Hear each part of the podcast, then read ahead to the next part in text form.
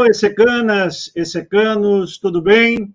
Bom estar com vocês mais uma vez na nossa sempre lembrada oportunidade dos embalos de sábado à noite aqui no grupo Espiritismo com Kardec.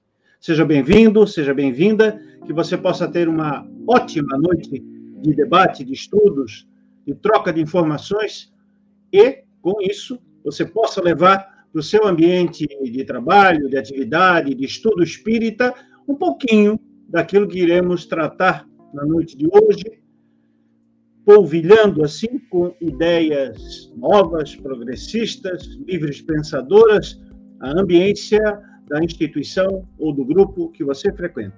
Estamos muito felizes com a sua presença. Você que nos assiste ao vivo tem a oportunidade, aí está na lousa, de se identificar para que nós possamos, ao ver o seu comentário, a sua pergunta na tela, identificar quem está fazendo e contribuir ainda mais para esse nosso interrelacionamento, essa nossa atividade tão fraterna que movimenta as nossas energias, que alcança os nossos corações e as nossas consciências. Muito bom, então, ter a sua presença. E você que está acompanhando depois da, depois da atividade ao vivo, a gravação, nós também ficamos felizes com a sua audiência e que você possa multiplicar o nosso conteúdo nos grupos, nas reuniões, nas listas de WhatsApp ou de e-mail que você participa, a fim de disseminar esse conhecimento a muito mais pessoas que estão interessadas em saber aquilo que o Espiritismo tem a nos dizer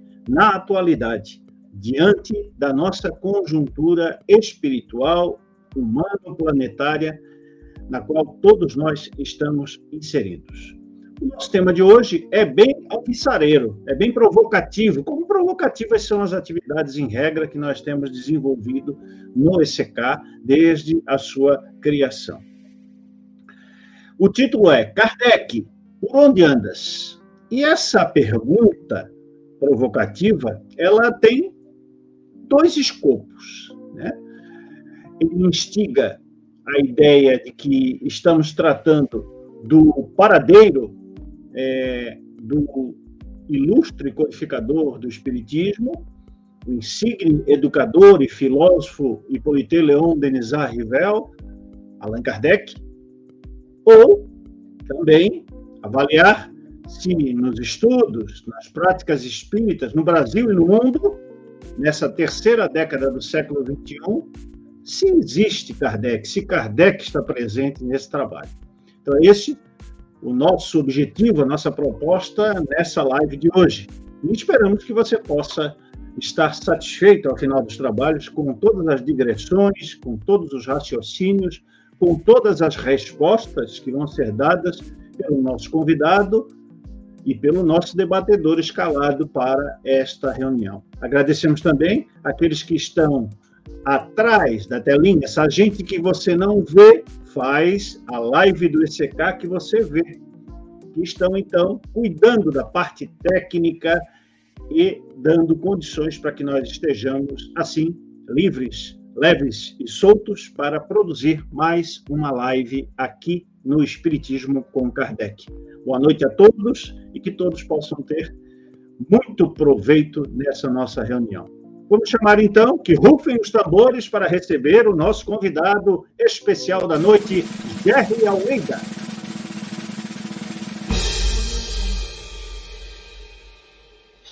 Boa noite, boa noite, Marcelo, Nelson, boa noite a todos e todas. É uma alegria uma alegria a gente, ainda mais agora, ser recebido com rufar de tambores, né? Isso é, isso é um diferencial desse caso, sem dúvida nenhuma, né? A gente já se sente bem mais acolhido agora, né? É, Mas, isso aí.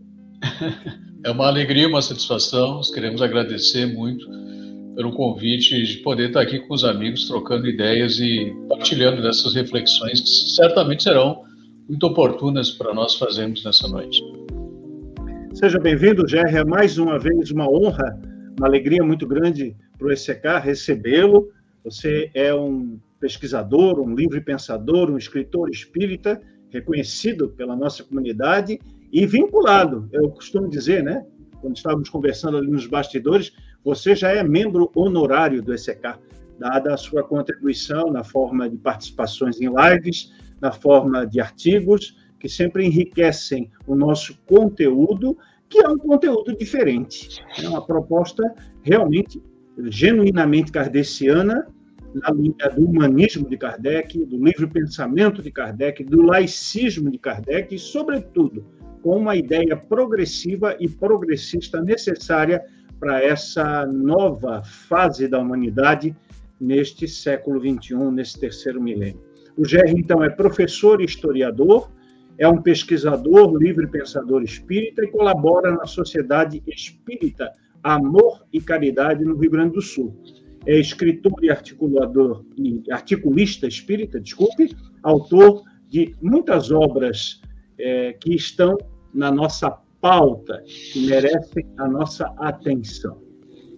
Vamos então chamar o debatedor da noite, que é o nosso querido Nelson Santos. Bem-vindo, Nelson.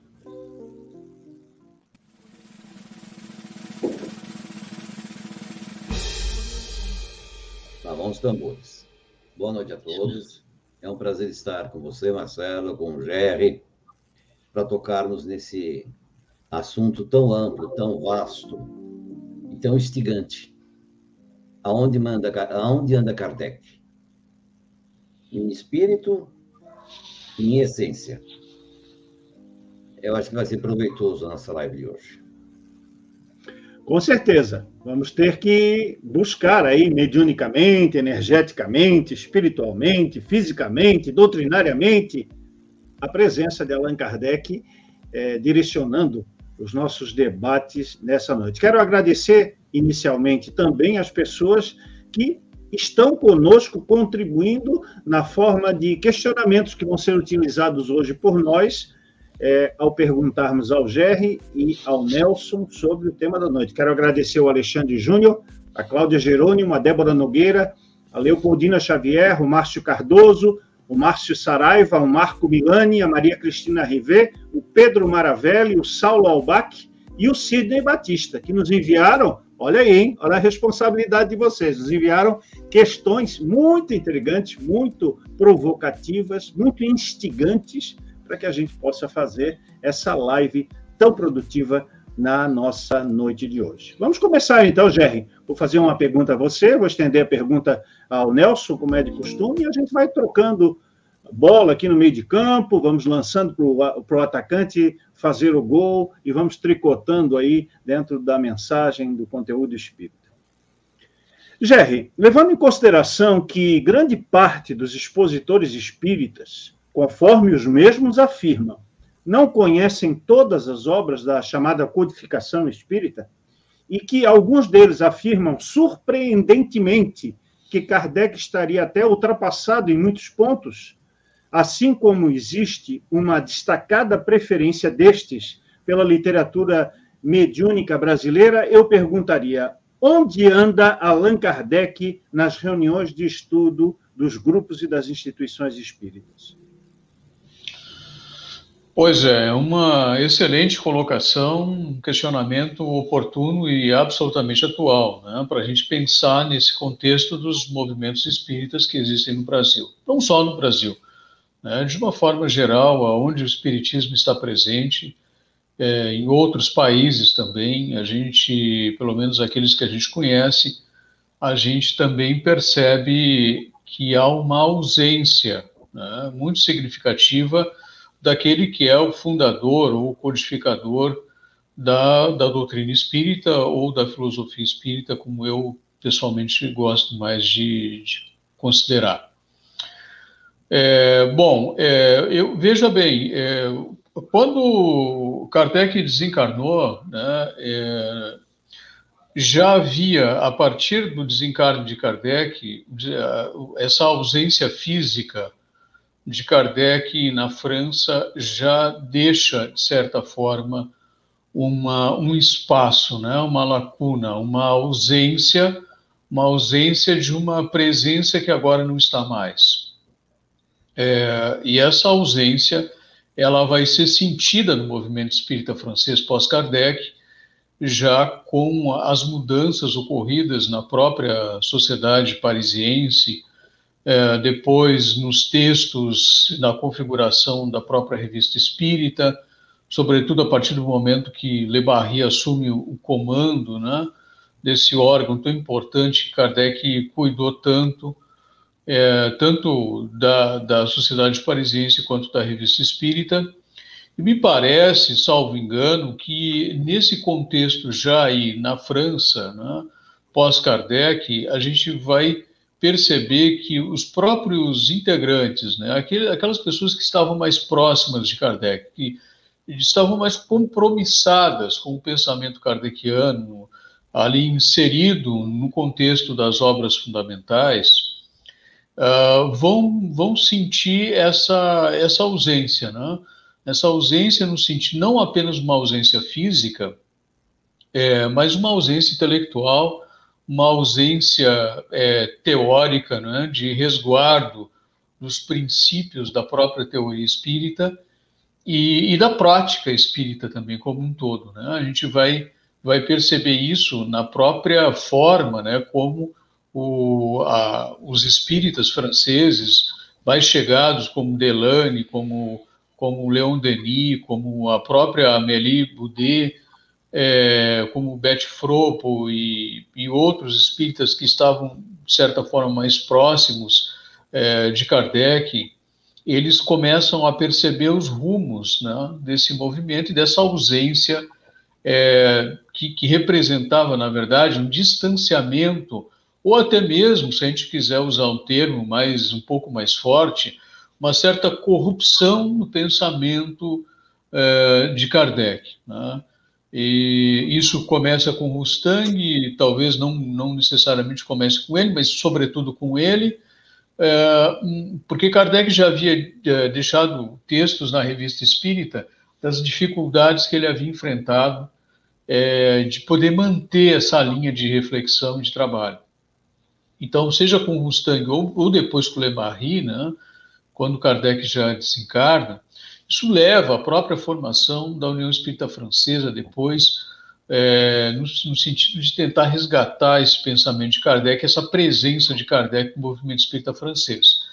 Bom, quando isso é transladado para o Brasil, né, ainda na, na segunda metade do século XIX, a gente vai ter aqui todo um processo de transmutação cultural, de um pensamento, de uma doutrina europeia, né, de com uma influência muito forte no pensamento iluminista do século XVIII, mas também no positivismo do século XIX, e que é, é, é, é transladada, né, transmutada culturalmente para um país é, de formação católica, de formação fortemente religiosa. Né?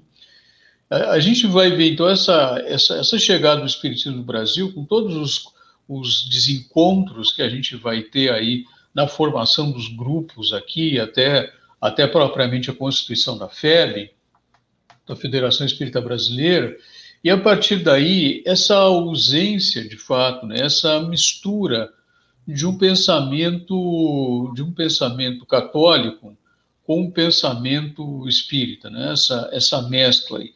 É, isso, é, se a gente pensar assim, Herculano, né? Uh, Herculano Pires havia alertado muito sobre esse, os rumos dessa ausência né, de Kardec no movimento espírita brasileiro, da falta de estudo das obras fundamentais de Kardec, mas não é qualquer estudo, né? Porque se a gente pensar a questão do estudo, por exemplo, nós vamos encontrar ali nos anos uh, eh, 50, por aí, né? Os cadernos doutrinários publicados por Deolinda Amorim, que eram fruto das, das conferências que ele fazia e dos estudos, né? É, que, ele, que ele realizava depois do, no Instituto de Cultura Espírita do Brasil, é, e tudo isso tentava pegar, resgatar o espiritismo originário, né? aquele espiritismo fortemente fundamentado no pensamento kardeciano, e que no Brasil havia se perdido, de certa forma havia se distanciado. Kardec continuava um ausente é, em grande parte dos estudos, e, e, e, na verdade nem existiam estudos, né? Os estudos, eles, é, Deolino Amorim foi um dos grandes incentivadores do estudo, e depois isso vai acontecer nos anos 70 só, né? Final aqui no Rio Grande do Sul, 78, é, em São Paulo um pouco antes, né? 75, me parece, Rio Grande do Sul 78, depois a FEB em 83, que vai lançar isso a nível nacional, o estudo apostilar é, enrijecido dentro de uma ideologia fortemente religiosa, aonde Kardec continuava, de certa forma, muito ainda ausente. Né? É, então, eu, eu quero dizer que a partir desse, dessa configuração né, que a gente tem do Espiritismo no Brasil, institucionalizado, hegemônico, federativo, é, a gente vai observar que, que Kardec, na verdade, eu, eu posso inclusive falar porque eu militei dentro do movimento federativo é, desde os anos, desde 85 até 2000 e, 2007, 2008, por aí. Então eu conheço o movimento federativo de dentro, né? É, então, é, o Espiritismo, na verdade, Kardec nunca, nunca foi, é, dentro do movimento espírita brasileiro, uma figura absolutamente fundamental. Né? É, os, os médios tomaram esse papel, os espíritos tomaram esse papel de critério de autoridade, é, e Kardec ele foi sendo falado, foi sendo citado, né?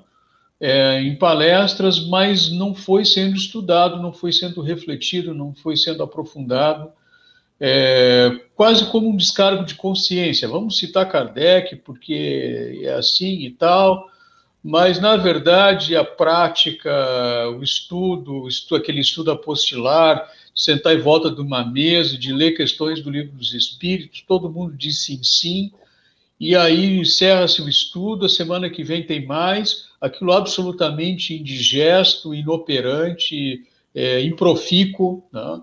é, ou seja, tudo isso faz com que, de fato, Kardec permaneça um sujeito ausente. Né? É, Para a gente concluir também essa, essa abordagem aqui, nesse primeiro momento, Marcelo, só queria lembrar é, que Herculano Pires, e todos nós já, já lemos isso, né? no livro Curso Dinâmico do Espiritismo, o Herculano, ele é muito interessante essa obra, né? Porque assim, Herculano ele inicia o livro, na introdução do livro ele vai citar, né, a questão do espiritismo um grande desconhecido. Tá? E na conclusão do livro é uma, uma conclusão paradigmática, né? Porque a conclusão do livro é extremamente interessante, né? É, a, a, conclusão do livro é o seguinte: como combater o espiritismo? Né? Olha, é, é, seria inimaginável, né? Você, você escrever um, uma conclusão do livro falando isso, né? Como combater o espiritismo, né? o espírita, né? É, e Herculano ele se reporta muito ali ao, ao texto, a, uma crítica a Rustani, né? Mas, mas, mas as, as considerações que Herculano faz, elas podem ser é, estendidas para o movimento espírita contemporâneo. Né? Ah, e Herculano ele vai destacar aqui, eu peguei é, cinco pontos que ele destaca é, de, de por que, se, o, que, o que é esquecer Kardec. Né? O que, que é, quando a gente está falando assim, onde é que está Kardec, essa ausência, por que dessa ausência? Então, Herculano ele nos mostra uh, cinco pontos dessa ausência de Kardec. Então, a primeira que ele diz o seguinte: a falta de critério científico. Toda vez que nós estamos no movimento espírita estudando, refletindo, não há um, e há uma, uma falta de critério científico na produção é, escrita, falada, abordada, enfim, né, de, dos, dos estudos, é, Kardec está ausente. Segundo ponto, toda vez que nós, ou que se agrega crendices no movimento espírita, diz Herculano, Kardec está ausente.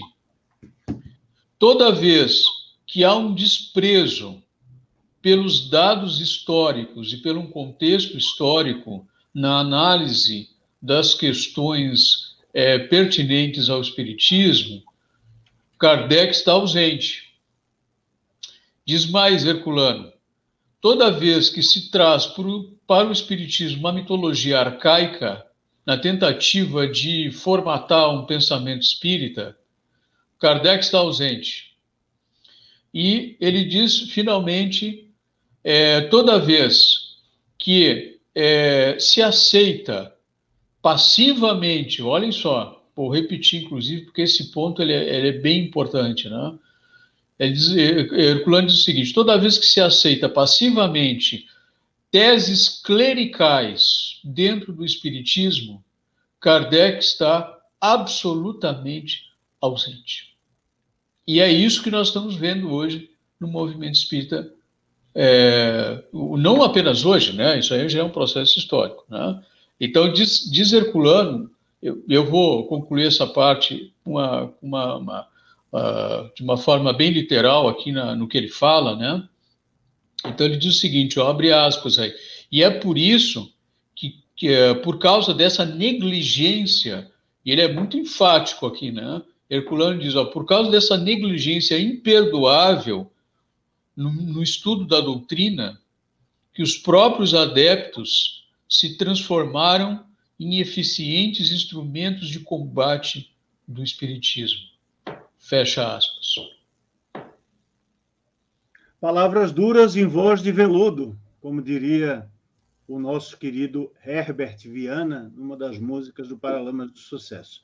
E aí, Nelson, diante desse diagnóstico trazido pelo nosso GR, encetado neste livro, essa obra fundamental aí do pensamento espírita genuíno dentro da ideia da filosofia e da ciência como balizas necessárias, como responder de forma diversa a essa diagnose que o Herculano fez, isso há praticamente quase 45 anos atrás. Então, há possibilidade de sairmos dessa ideia e de recuperarmos o gosto real pelo estudo de Kardec nas instituições espíritas? Eu acredito que sim, porque existem vários indicativos. Apesar do GR ter sido fenomenal na sua, na sua explanação, não deixou muita margem para manobra e para discussão. É... Nós temos o seguinte: desde o malfadado impacto áureo lá atrás, já começou a existir um movimento de resgate do pensamento kardeciano, tentando trazer a filosofia espírita para o debate a ciência espírita para a análise crítica das mensagens. Isso foi desenvolvendo-se aos poucos. É, mas eu, na minha opinião, aonde se tomou um rumo mais positivo, embora ainda desconhecido, foi a turma de Santos e o CECEPA. Esses dois, eles deram um novo vigor. Essas duas linhas deram um novo vigor ao pensamento espírita legitimamente kardeciano. Somando-se a isso, existiram outros pensadores espíritas terrivelmente influentes, fortemente influentes, além de Deolindo Amorim e Herculano Pires, que são mais conhecidos teve Mariotti, teve Marinho, teve Grosswater, embora não brasileiros. E agora, recentemente, com a ampliação dos vários coletivos espíritas pelo nosso país, houve um movimento pró-pensamento de Kardec, em combate a essa hegemonia igrejista presente. Porque a grande parte do, a grande parte do desconhecimento de Kardec é em si o desconhecimento da própria doutrina espírita. Os espíritas não conhecem, Herculano mesmo falava isso, os espíritas não conhecem o espírito, ele é um desconhecido. Ah, são as cinco obras básicas. Básicas nada. São cinco obras fundamentais, são os fundamentos. E as demais? Só a revista espírita, não, é, sobre a regência de Kardec, são dois volumes.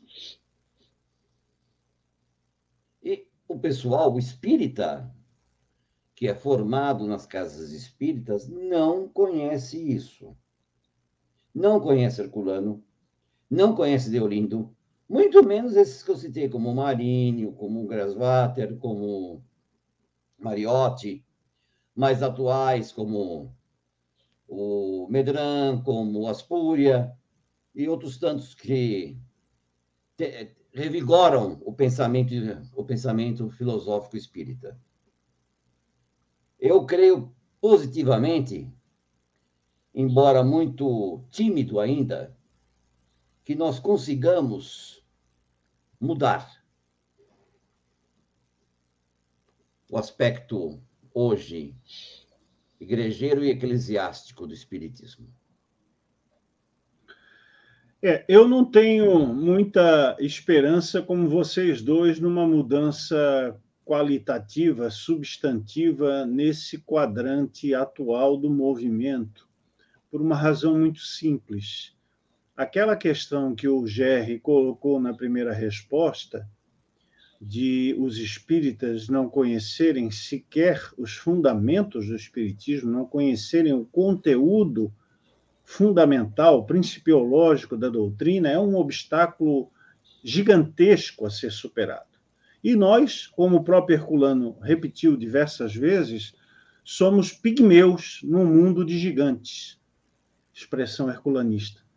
Representando com isso que nós até fazemos algum barulho, nós até provocamos algumas discussões importantes, mas nós ainda estamos limitados a alcançar as grandes massas, aquelas massas que procuram o espiritismo como um produto de consumo. E um produto de consumo que é adequado às necessidades de quem procura esse produto de consumo. Então, na fala do Gerry, eu costumo enquadrar, e aí eu vou partir para a segunda pergunta, a ideia de que nas instituições espíritas, sobretudo nas atividades que nós chamamos atividades públicas, que são geralmente as exposições doutrinárias e os grupos de estudo que não sejam mediúnico abertos à participação geral, sejam aqueles que se faz inscrição todo início de ano, sejam aqueles que apenas disponibilizam o horário, o local, o dia e franqueiam a entrada e a saída de quaisquer interessados, os estudos se limitam, em grande parte, a repetições, como o Jair falou, de perguntas e respostas consideradas as mais importantes, as mais significativas daquele contexto de 1018 ou 1019 perguntas do Livro dos Espíritos, e as máximas morais contidas nos capítulos do Evangelho segundo o Espiritismo.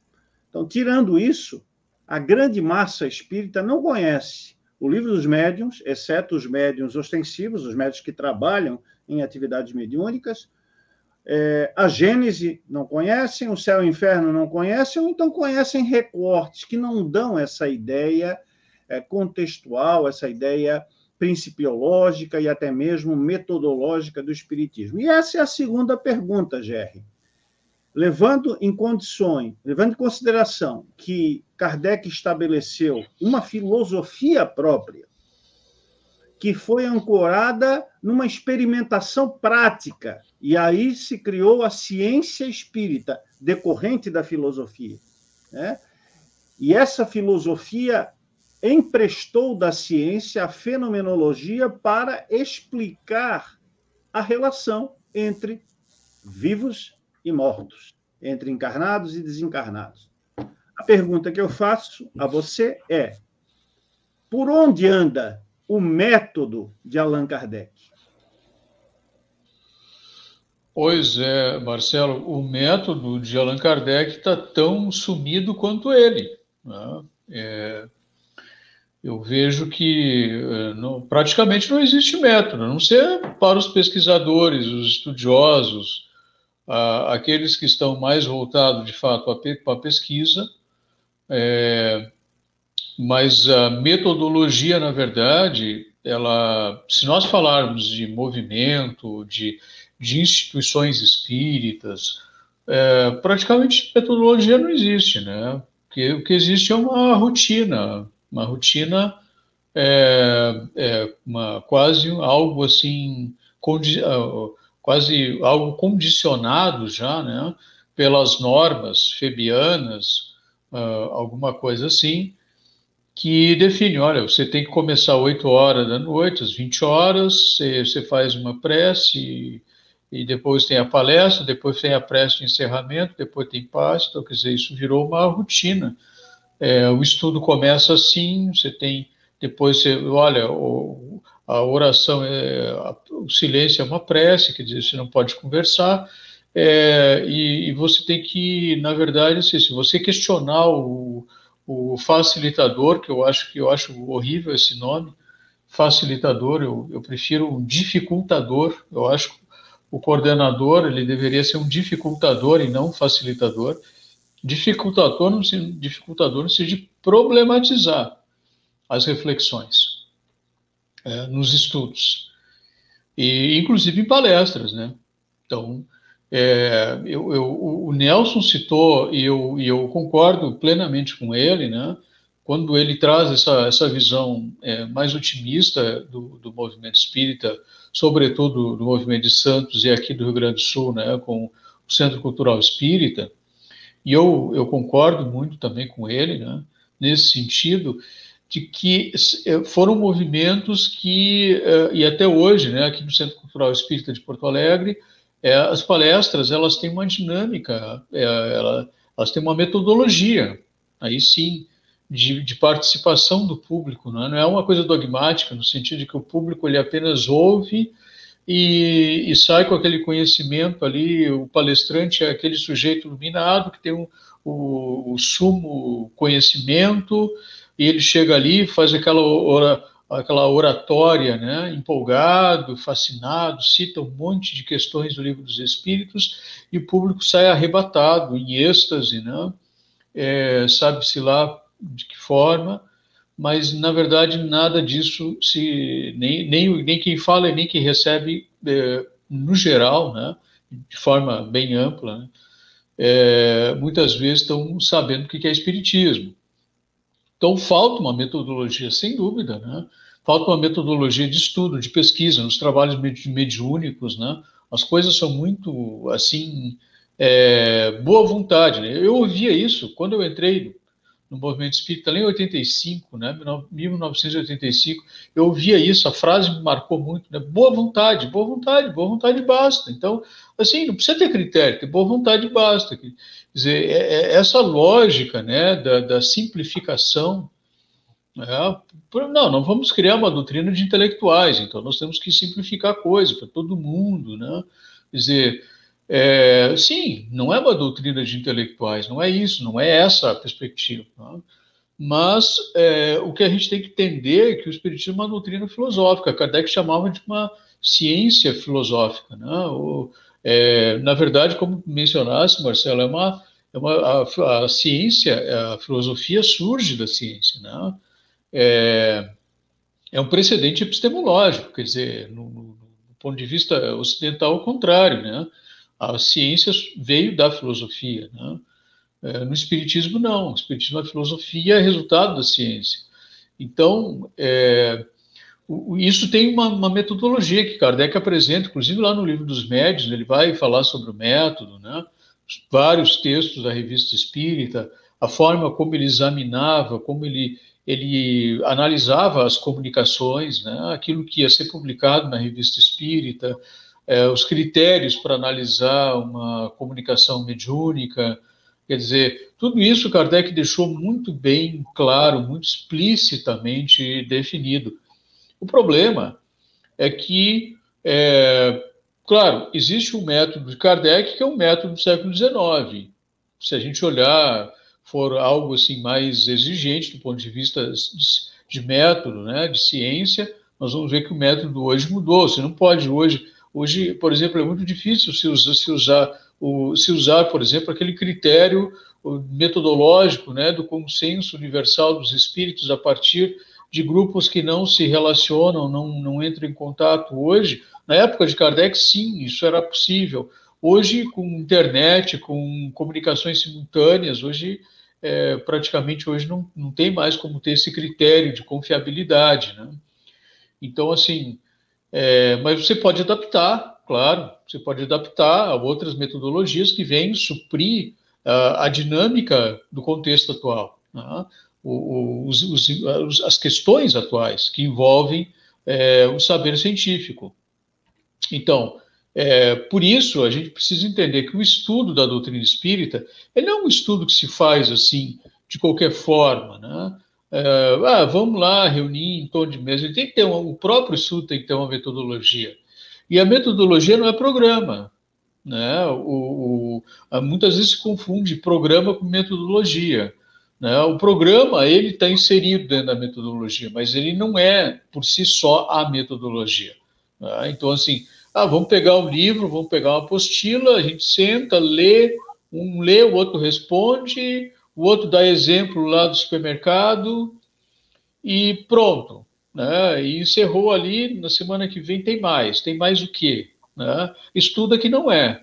E muito menos estudo da obra de Kardec. Então, é, eu, pessoalmente, tenho defendido algo que, que, na verdade, aqui no Centro Cultural Espírita, é, aqui de Porto Alegre, com, desde a época do Maurício, do, do, já com, com, Salomão, com Medran, né, com Milton, é, o, o, Salomão já propunha aqui que era um estudo problematizado, né, não um estudo dogmatizado, mas um estudo problematizado, onde você, você questiona as, as questões. Né? Você tem liberdade para apresentar o contraditório.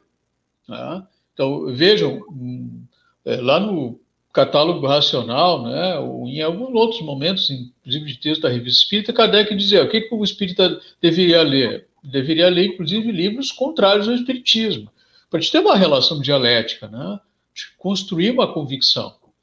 Então, você tem que ter um contraponto da coisa, não é apenas assim. Né? Então, os estudos não fazem isso.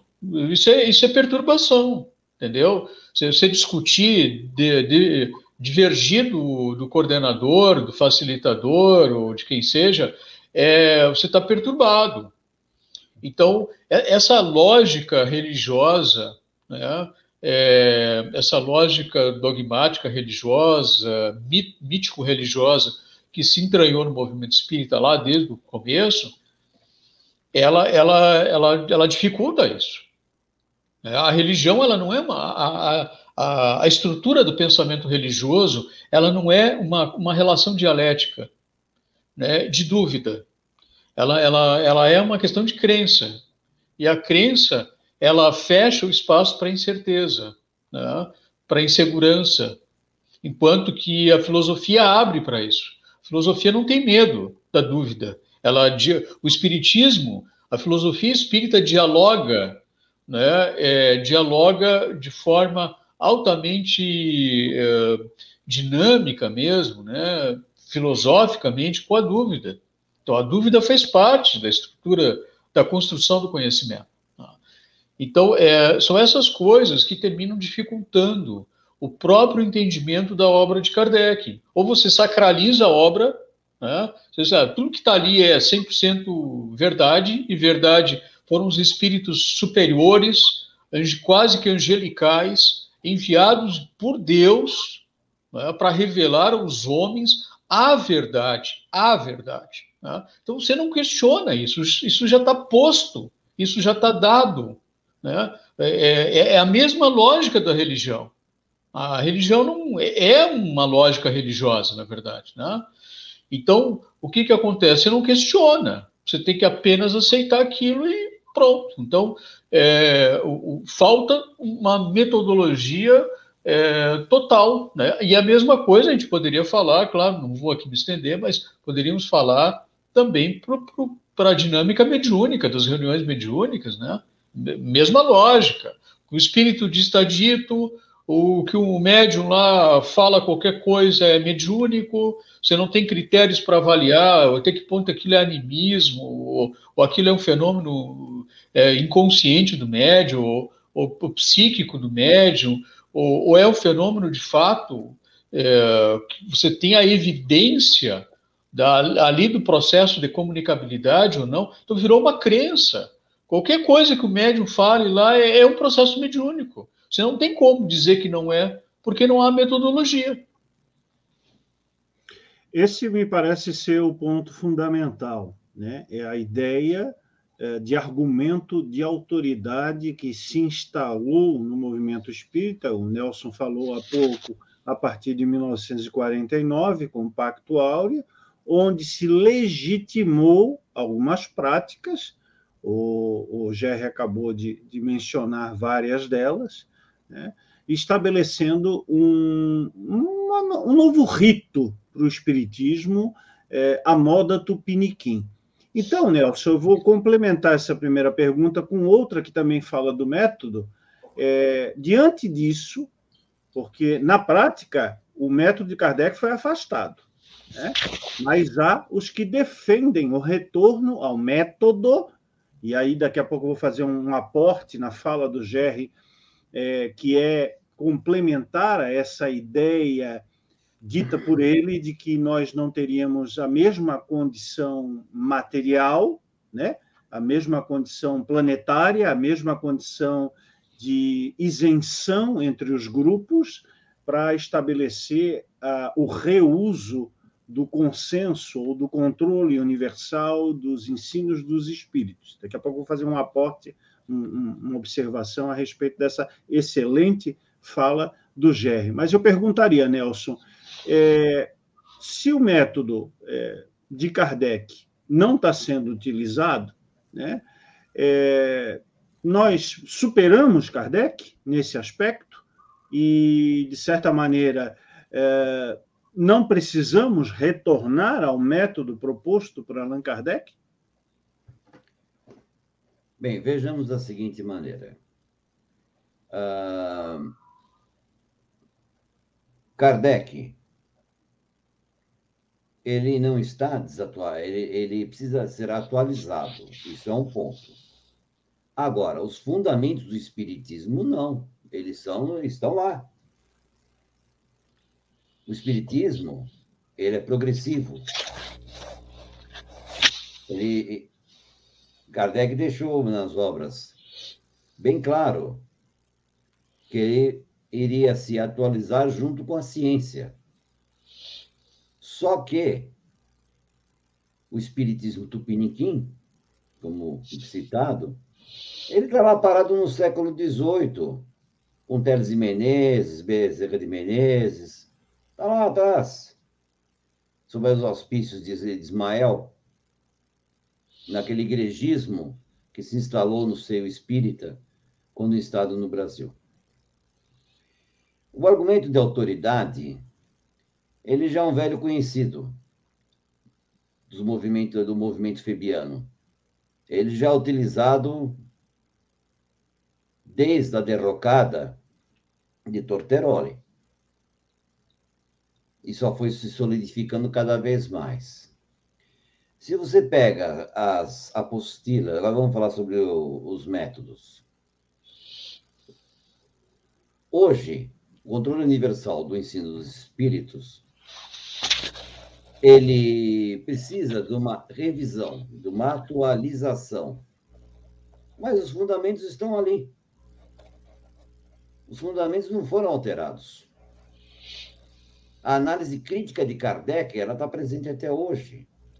O método analítico está presente, faz parte da ciência faz parte da filosofia. Agora, quem hoje no meio espírita utiliza ciência e filosofia para falar sobre a doutrina espírita?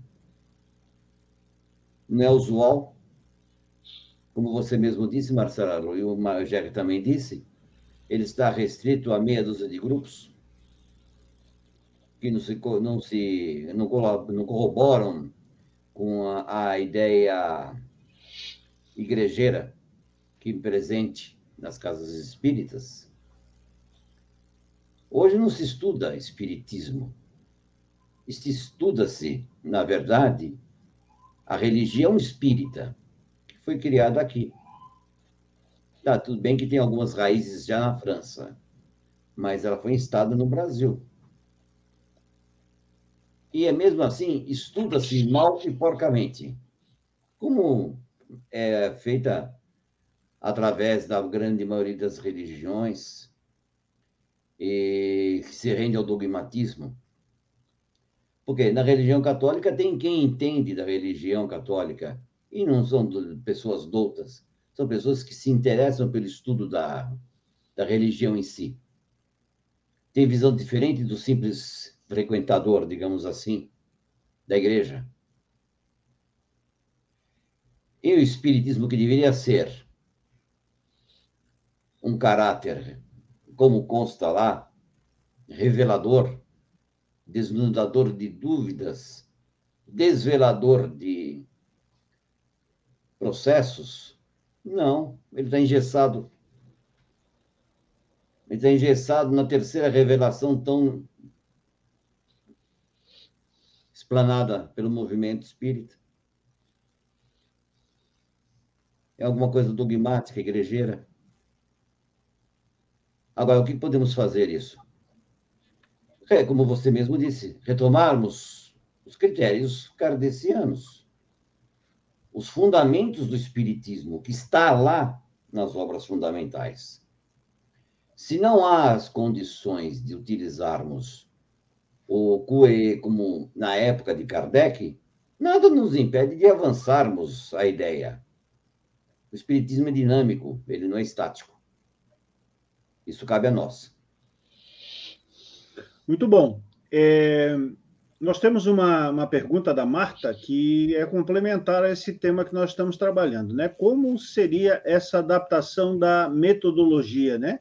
Como substituir o consenso, o controle universal dos ensinos dos espíritos, por exemplo? É exatamente esse o ponto que eu guardei como observação, Jerry e Nelson.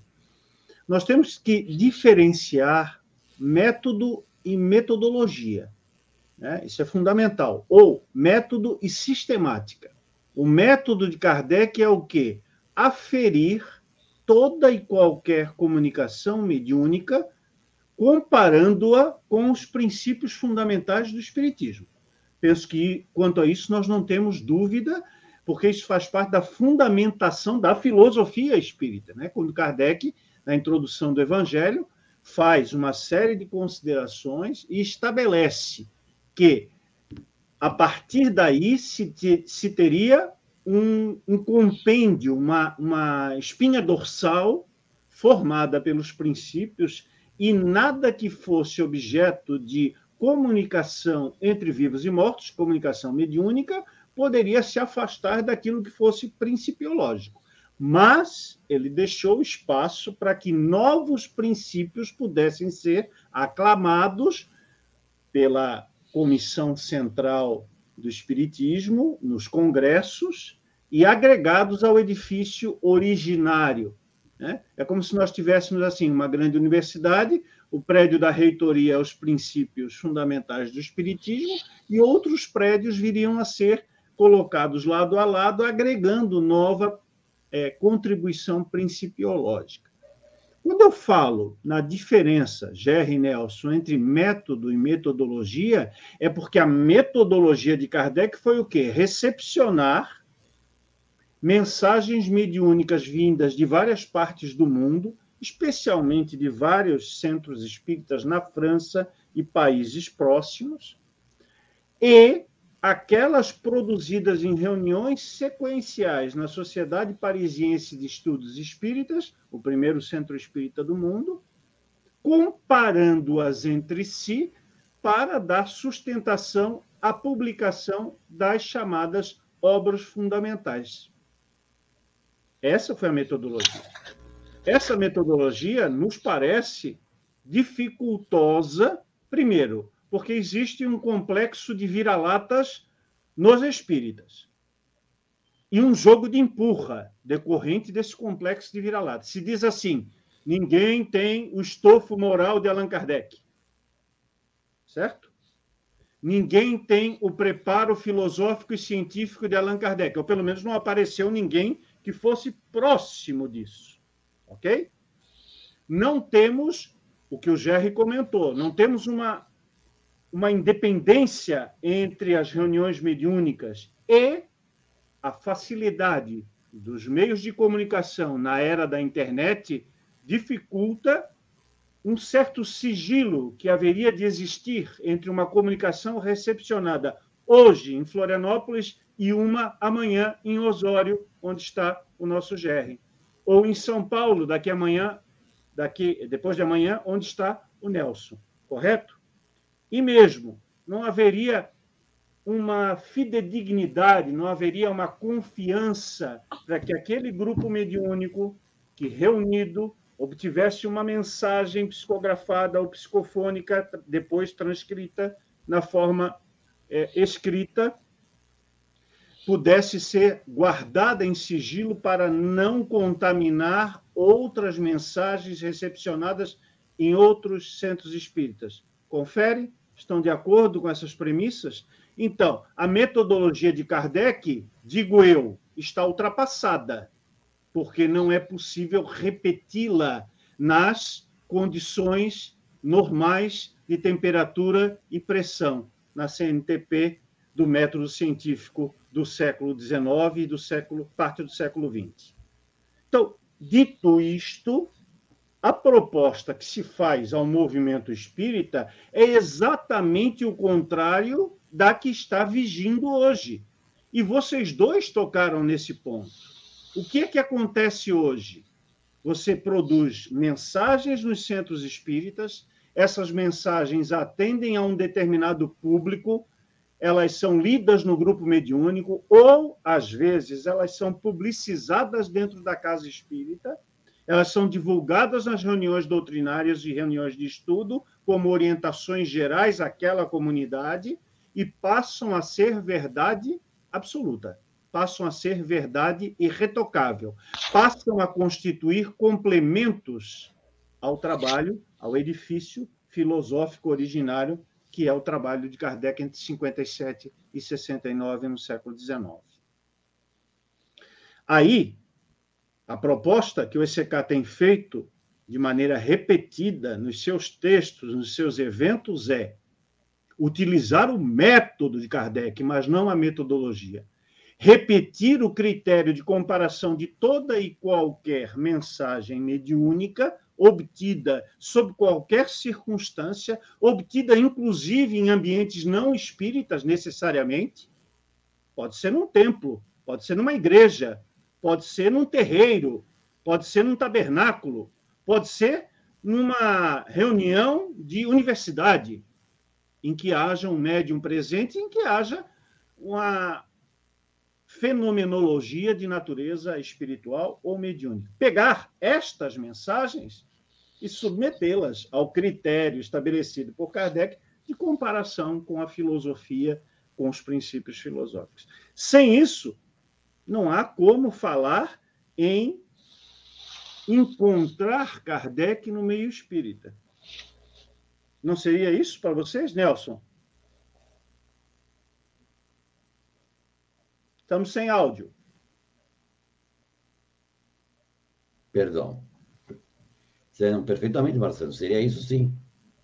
É uma questão de revisitarmos, como você bem citou. Não a metodologia, sim o método. Mas nós temos que disseminar as, eh, as ideias à medida das nossas possibilidades, né? Sendo que, como já citado, e é sabido por todos nós, nós somos uma minoria no meio espírita, infelizmente. Ah, o meio espírita, ele simplesmente não segue os fundamentos do espiritismo. E nós temos que, nesse meio, e isso, quando eu falo que eu estou sendo otimista, que você citou, é, a internet transformou-se num grande instrumento para nós e para os pensadores espíritas de uma maneira geral. Há muita, há muita coisa que não presta? Sim, há. Mas também é um canal que está resgatando, pouco a pouco, o pensamento originário, meta, o fundamento do Espiritismo, em vários grupos, em vários coletivos. Certamente nós não vamos viver, ainda encarnados, alguma reação nesse sentido do movimento espírita. Mas veremos, podemos ver alguma frutificação. Porque uma coisa é certa, Marcelo, e é uma coisa certa, Jerry. Se o movimento espírita em si não se redescobrir, ele está fadado à extinção. Ele vai se transformar, é, aliás, ele já era, é, é uma subseita cristã. Uhum. Muito Exatamente. bem. E você, Jerry, o que que é, tem como, como digressão a respeito dessa minha colocação?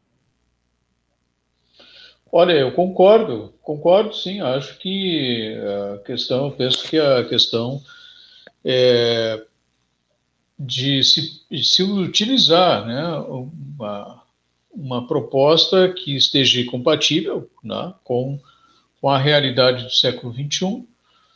É, penso também que, que isso exige, né, para se estabelecer toda uma sistemática de análise é, de comunicações, de se chegar, a, de fato, a, a, a sair da, da crendice, da crença e transitar, né, sair da, da, da agnoses para a epistemologia, né, sair da, da doxa para a epistemologia, quer dizer, sair, é, nós temos que ter um caminho, né? Esse caminho é esses processos né, que, se, que, que, inclusive, os meios acadêmicos podem nos ajudar. Né. É, o, por exemplo, o método de Kardec virou dissertação de mestrado já. Né. Então, é, é, o que falta, na verdade, é uma consciência. Eu acho que não é um aparato de, de, de instrumentos para se, se utilizar. Não, acho que os instrumentos eles estão aí, eles existem e são passíveis de serem utilizados. Eu acho que a questão não é, não é esse, essa não é o problema. Eu acho que a, a questão maior é a consciência mesmo, né? A percepção, o conhecimento, a, a, a visão que, o, que os espíritas tradicionais têm a respeito do espiritismo. Então, eu, eu acho que dentro desse processo, né, a, a caminhada é lenta, eu concordo com o Nelson, né, a caminhada é muito lenta, acho que já estamos melhor do que estávamos, eu também penso assim. É, se, se, a gente pegar, por exemplo, ali nos anos 80, anos 80, 90, né, a, a, gente falar de espiritismo laico é, era, nossa, era, era uma heresia, né? uma infâmia. É, você entrava para um index proibitório. Né? Quer dizer, hoje, hoje também, né? Também entra. Mas hoje você tem uma liberdade muito maior de falar sobre essas questões, de analisar o espiritismo dentro dessa perspectiva, do que nós tínhamos lá atrás. Por quê? Porque houve um, florescimento, né? há muitas pessoas que militavam, e aí eu, eu próprio posso dizer né, que havia muitas pessoas que militavam dentro desse movimento hegemônico, é, dogmático, etc., que em dado momento se cansaram, se cansaram disso, né, se cansaram desse religiosismo, dessa visão igrejeira. Quem, quem estava no espiritismo normalmente já, já estava porque não se encaixava com as religiões. Né? E aí você vem com aquela mesma lógica, chega um momento que você cansa daquilo. Né? é, pessoalmente, foi o que aconteceu comigo. Então, assim, você, o, o, que, que, o que, que nós observamos? Né? Que é, e aí o Nelson muito bem se reportou, né? A questão da internet, ela abriu, ela abriu janelas de possibilidades para a gente poder hoje estar aqui refletindo, né? Três estados diferentes aqui, é, que, que, seria muito difícil fazer isso presencialmente, né? Então é, nós estamos aqui hoje com pessoas nos assistindo de vários de várias partes do Brasil, né? Quer dizer, a internet abriu, ela agregou, ela permitiu uma oxigenação muito maior de ideias através dos coletivos, né, que estão se multiplicando, coletivos progressistas, né, que estão fazendo uma, um contraponto a esse movimento é, de crença, de, mítico religioso. Né. Então, quer dizer, acho que esse já é um, assim, um bom começo, né, uma boa perspectiva. E a segunda, eu acho que, penso eu, que seria é, cada vez a gente investir mais. Né? Hoje nós, nós temos é, nós temos uma consciência de estudante dentro das, da, das casas espíritas, né? O sujeito é um estudante. O que é um estudante? Eu sou professor, então eu sei bem essa realidade. No geral, a educação no Brasil é uma questão problemática, né? Se a gente pensar é, 50 anos após a, a independência do Brasil, em 1872, 84% da população brasileira é analfabeta. Né? Então, quer dizer, a, a, educação é uma coisa tardia no Brasil. O, a revista Espírita foi publicada tardiamente no Brasil. Né? É, a gente é, foi traduzida tra, tardiamente no Brasil. A gente chegou muito tempo depois né, a poder ler os textos da revista Espírita, porque, porque ela não existia aqui traduzida. Né? Então, quer dizer, tudo isso faz com que uh, a gente ainda esteja mergulhado dentro de uma cultura né, é, que não é uma cultura de estudo, que não. que, que eu via muitas pessoas, ah, Kardec é muito difícil de ler, é um livro muito denso, muito complicado, é, então é preferível te ler romance. Né? Então, quer dizer, é, ok, eu não, eu não, sou contra romance, né? aliás, não sou contra nada, mas eu não estou contra o romance a questão, é, romance tem, é, é, um gênero literário que tem o seu espaço. Mas você não aprende espiritismo lendo romance. Né? Você, você não aprende uma filosofia é, complexa, no sentido de que ela não é, ela é simples, mas não é simplista. Né? Você não aprende isso lendo romance. Então, é, eu penso que há, há que se ter uma proposta de mudar a sistemática dos estudos na, nas instituições. Né? E, e, essa proposta de, de, de, mudança dessa sistemática dos estudos, que eu acho que deve começar por aí, é uma, é uma proposta da gente pensar mais que o, estudante, aquela pessoa que está tá estudando, ele tem que ser o protagonista do seu processo de aprendizagem, de conhecimento. Ele não pode ficar simplesmente sentado lendo respostas e, e, e aquilo ser uma coisa automática. Ele tem que pesquisar, ele tem que discutir, ele tem que enfrentar um contraponto. Tá? Então, e, e, e, olha, e fazendo isso, já tem os seus, seus desafios também, né? porque é, eu, eu imagino o seguinte: o estudo é uma coisa que eu tenho, é, tenho escrito também em alguns momentos, que é o seguinte: o, o estudo de uma doutrina, de uma filosofia como o Espiritismo, ele, ele, precisa seguir alguns pontos. Então, eu considero, no mínimo, três aspectos. Né? Primeiro, ele tem que ser, ele tem que ser integrado. Ou seja, a, a obra de Kardec, quando você está estudando um determinado tema, você tem que integrar os textos. Você não pode ficar apenas lendo um, um tema, Deus, apenas numa obra. Você tem que buscar vasculhar todo o contexto da revista espírita, você tem que vasculhar o conjunto da obra para ver aquele tema no conjunto da teoria e não no fragmento do, do texto. Né? Porque se você olhar no fragmento do texto de uma obra, você não vai conseguir entender também. Como qualquer autor, como qualquer pensador, você tem que fazer isso. Né? Você vai estudar Foucault, vai estudar Platão, vai estudar Kant, vai estudar. Você não vai entender Kant lendo um fragmento do Kant. Né? Você tem que entender a obra, um conjunto da obra. Né? Então, um estudo integrado, para mim, é um primeiro aspecto. Segundo aspecto, ele tem que ser contextualizado com a época. Então, você tem que pensar que o, o século XIX é diferente do século XXI. O Kardec está escrevendo uma sociedade do século XIX, com ideias do século XIX em alguns momentos. Né? Então, existe uh, contextos que são uh, textos, né, que são atemporais, porque eles se encaixam em qualquer época, e existem textos que são datados daquele momento, daquele contexto histórico. Uh, isso não, não, não menospreza a obra, de jeito nenhum. É, é, isso é importante para a gente poder entender o pensamento do autor. E o terceiro ponto que eu considero que tem que problematizar isso, quer dizer, você não pode ler do sim, sim, não, não. É, você tem que, ou melhor, né, nem, nem não, não, é só sim, sim mesmo. Né? Você só vai ali e tal e tal, então, é, Kardec é critério absoluto de verdade, você sacraliza a obra. Você também não é assim. Né? Então, é, eu vejo que esses aspectos, Marcelo, desculpe ter me alongado, mas, assim, é, são, são esses aspectos que talvez a gente possa caminhar aí com um pouco mais de, de rapidez. Muito boas essas ponderações, essas três sugestões que vêm confirmar aquilo que a gente tem proposto todos os dias, todas as semanas aqui no ECK. Né? A ideia de nós termos um, uma pluralidade, né?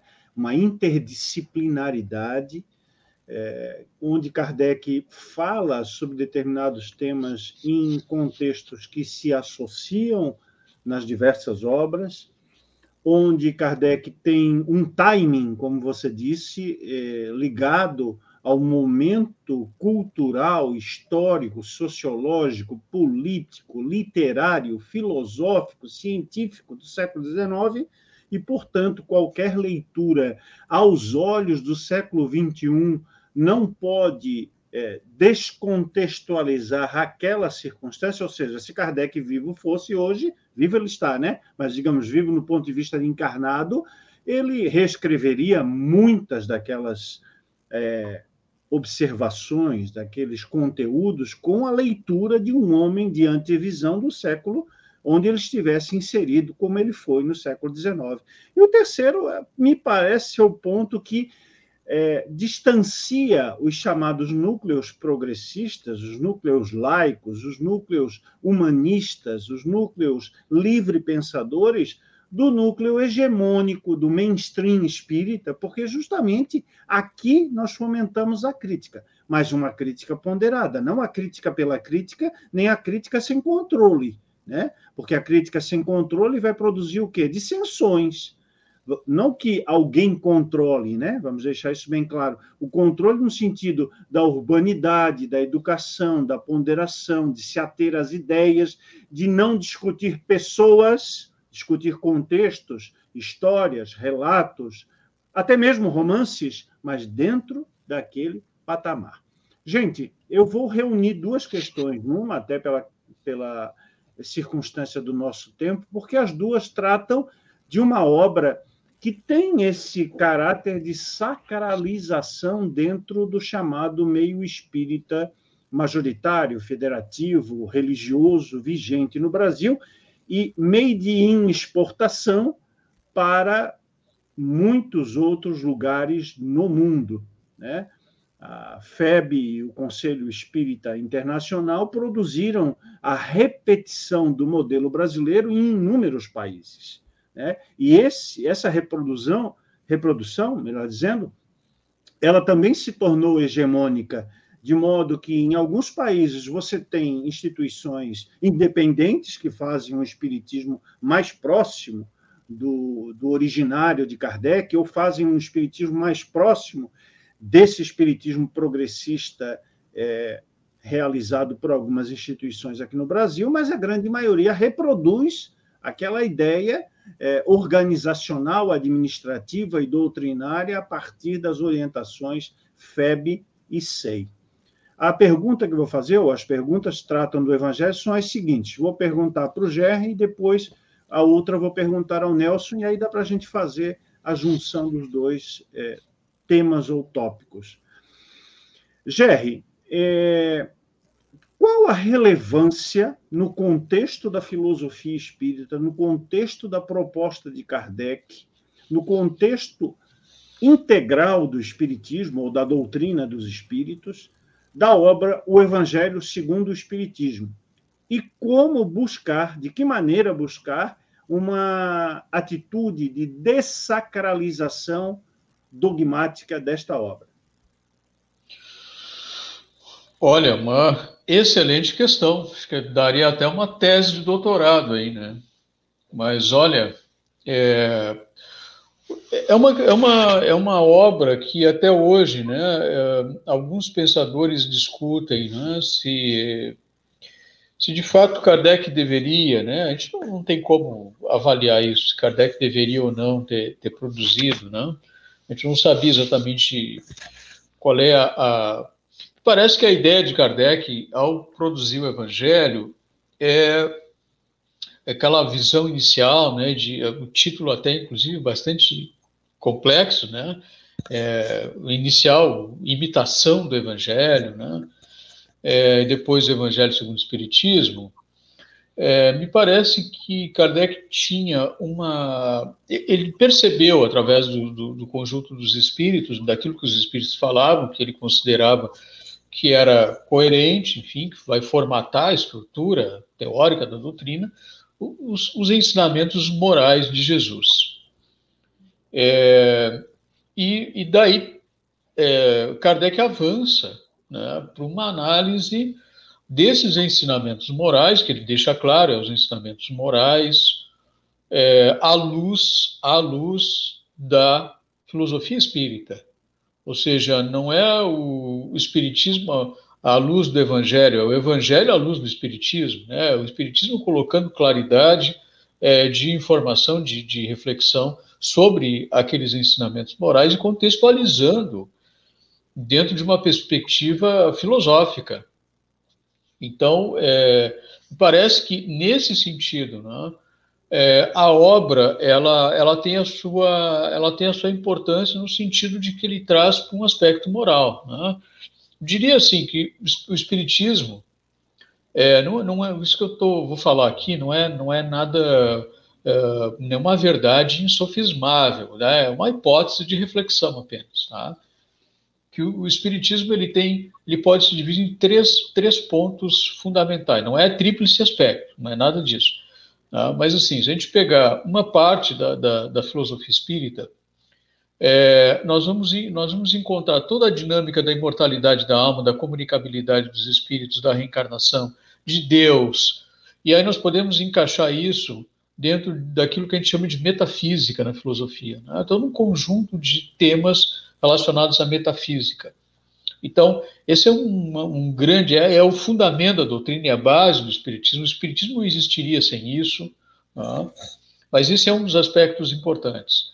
É, o segundo aspecto que, que eu percebo é a teoria social espírita. Então, Kardec desenvolve toda uma teoria social, está lá na terceira parte do Livro dos Espíritos e está em vários outros fragmentos da Revista Espírita e de outras obras também, né? a questão discutindo a questão de sociedade, de justiça, discutindo questões políticas também, né? discutindo questão do trabalho, discutindo questão da liberdade, enfim, em todo um contexto que a gente pode denominar de teoria social espírita.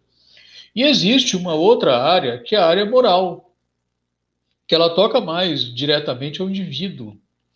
Mas é claro que essas três áreas no espiritismo, elas não estão estanques, elas não estão é, separadas, elas, elas, elas, elas se comunicam dinamicamente.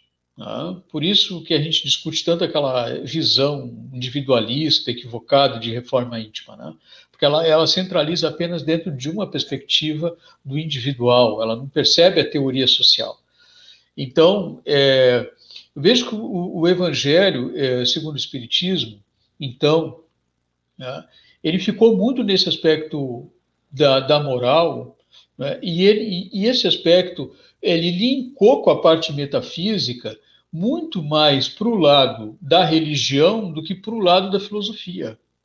Tá? Embora Kardec tenha iniciado o livro dos Espíritos falando que Sócrates e Platão eram os precursores das ideias espíritas. Veja bem, Kardec, de certa forma, insere o Espiritismo no contexto da filosofia ocidental, né? socrático-platônica.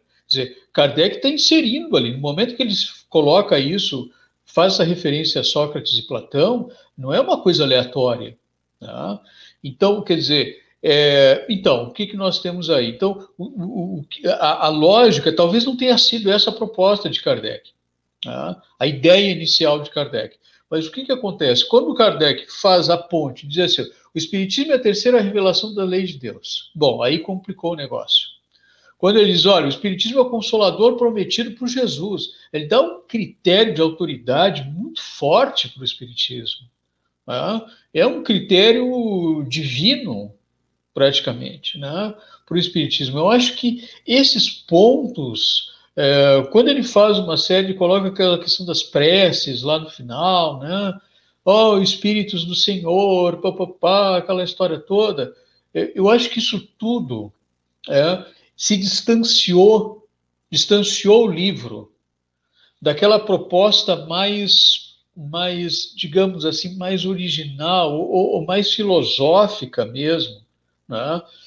De, de, de, trazer os ensinamentos morais de Jesus de Nazaré, não Jesus Cristo, que já é uma outra discussão, né? mas Jesus de Nazaré, de fato, né? que são é, questões que o próprio Kardec diz aqui não paira dúvida.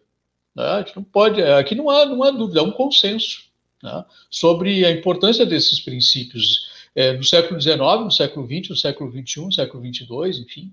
Enquanto eles não forem superados, há uma importância desses princípios. Mas me parece, Marcelo e Nelson, é, e, e, as pessoas que estão nos assistindo, que, que, que Kardec, nesse aspecto, né, Kardec deu uma resbalada. Desculpem, eu, sei que muita gente vai dizer, ah, quem que é tu para dizer isso, né? Bem, bem, é uma análise minha, ninguém é obrigado a concordar com isso. Né?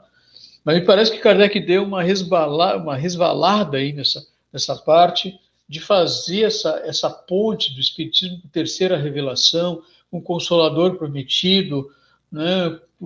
E, e, aí é muito mais fácil de linkar isso com a questão religiosa mesmo. Eu, nesse sentido, eu, se, se é para falar de questão moral, de questão ética, eu prefiro mais a terceira parte do livro dos Espíritos. Acho que ali a coisa está mais filosófica, está mais, sabe, do que o, o próprio Evangelho. Não que eu acho que o Evangelho, segundo o Espiritismo, não seja.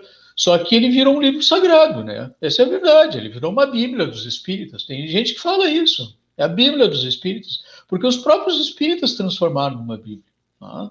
Kardec começou lá, deu aquela quedinha, e os Espíritas, bom, ali foi ponto fundamental. É importante esse conjunto de colocações livre-pensadoras que o GR nos faz nessa resposta à questão envolvendo o Evangelho e, a, e o significado do Evangelho para o contexto espírita, justamente para que a gente possa também desacralizar Kardec, que a gente possa contextualizar a posição dele como homem, como ser humano igual a nós. Claro, com algum estofo de natureza científica, cultural, intelectual, ética, que o diferencia da média dos espíritas brasileiros e espalhados pelo mundo, não há dúvida disso. Né? É, se tivéssemos que procurar na história personagens que pudessem se aproximar a esse arcabouço cultural, intelectual e ético, não sei se nós encheríamos é, uma mão inteira de pessoas que transitaram dentro da proposta espírita e que tiveram é, uma condição parecida com a do homem Rivail depois Kardec. Vejo, Gerry, nessa questão do, de Kardec ter escolhido um livro para falar objetivamente do Novo Testamento, para falar objetivamente de Jesus, sua palavra, suas ações, seus milagres, seus feitos, uma espécie de, como a gente diz no jargão futebolístico, jogou para a torcida, jogou para a galera, objetivava alcançar um público específico, alegrou este público quando confeccionou e produziu o ainda imitação do Evangelho, depois formulado no seu título para Evangelho segundo o Espiritismo. E aí eu vou emendar a pergunta para o Nelson, que tem relação com essa primeira, porque também trata do Evangelho. Diante disso, do que Kardec fez com o Evangelho ao incluir essas duas expressões, Nelson, é, que estão no texto do livro e que devem ser lidas com cautela para não transformar isto em argumento de autoridade, para não transformar isto na ideia de única revelação, de único consolo para a humanidade, quando ele trata justamente do Consolador prometido e da terceira revelação, unindo o Espiritismo, a mensagem de Jesus, e como bem dito pelo nosso professor de filosofia, Gerry, aos filósofos da Grécia Antiga, fazendo essa linkagem, que é uma linkagem, né, Gerry, muito natural em termos de ideias. As ideias realmente vão se complementando, vão se ampliando. Seriam círculos concêntricos, né? imaginando que os filósofos lançaram uma base importante,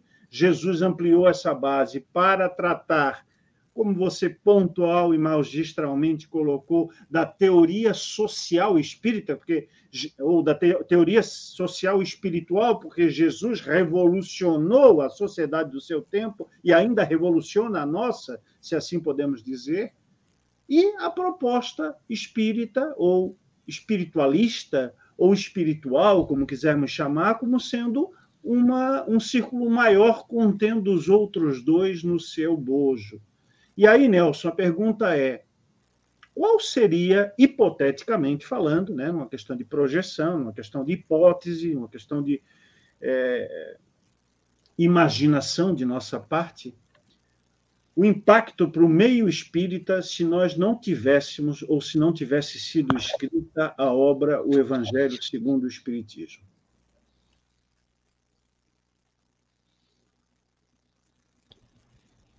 Bem, o Rogério fez uma exposição brilhante sobre o Evangelho segundo o Espiritismo, incontestavelmente. Uh, e você complementou muito bem os aspectos da proposta do, do Evangelho segundo o Espiritismo.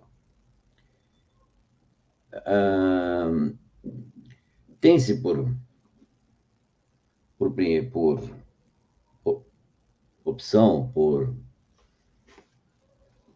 pensarmos que, como você citou, Kardec tentou, com o Evangelho segundo o Espiritismo, ampliar a, o público para o Espiritismo, ampliar o público, angariar mais adeptos, tornar mais popular o Espiritismo perante uma sociedade católica, cristã e protestante da época, fundamentalmente religiosa. E veja, por passagem, extremamente influente, inclusive nos meios sociais e governamentais. Então, era uma visão eclesiástica que Kardec tinha que tomar muito cuidado, devido até mesmo às restrições legais impostas pelo governo francês e pela Igreja francesa, principalmente a católica, que influenciava sabidamente os, os, os rumos e os cursos de educação na França. Como obra, concordo com o Gerley, a terceira parte do Livro dos Espíritos é incontestavelmente mais filosófica. Mas, centrando-nos no Evangelho segundo o Espiritismo, e retomando a parte que, que, que Kardec, ao meu ver, queria ampliar a divulgação perante os meios mais igrejeiros, mais dogmáticos, ele se valeu dos ensinos de Jesus de Nazaré, dos disponíveis à época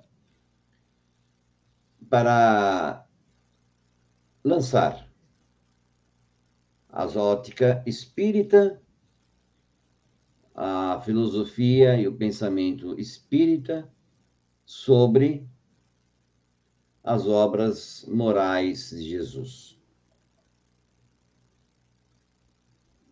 Com isso,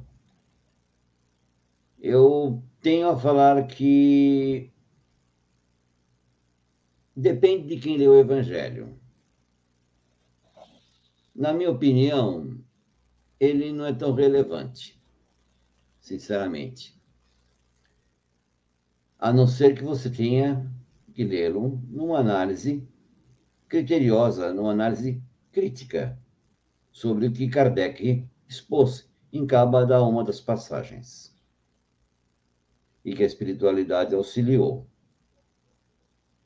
Porque se você for tomar somente os ensinos morais constantes no evangelhos canônicos, ele se transforma em um objeto inócuo para os espíritos.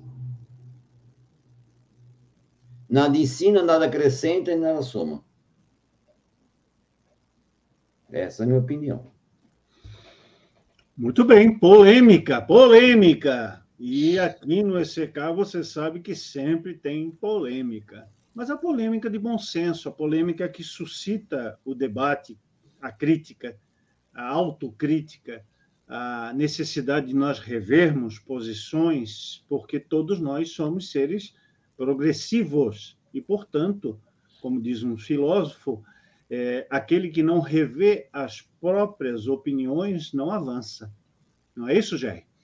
Então, é. temos uma questão muito interessante para ser posta, porque ela está associada agora a uma das é, ideias resultantes do título da nossa live de hoje, Kardec, Por Onde Andas? E ela vai englobar, Jerry, necessariamente, eu vou te colocar numa saia justíssima, porque o pessoal que, que é convidado para as nossas lives é, costuma reclamar disso. Ah, de vez em quando o Marcelo faz umas perguntas que, olha, é difícil de responder. É uma saia justa mesmo para mostrar, assim, que nós não estamos é, desvencilhando-nos das questões que são as mais pontuais, as mais provocantes e até mesmo as questões mais difíceis dentro do contexto espírita. Vamos a elas, sem mais delongas.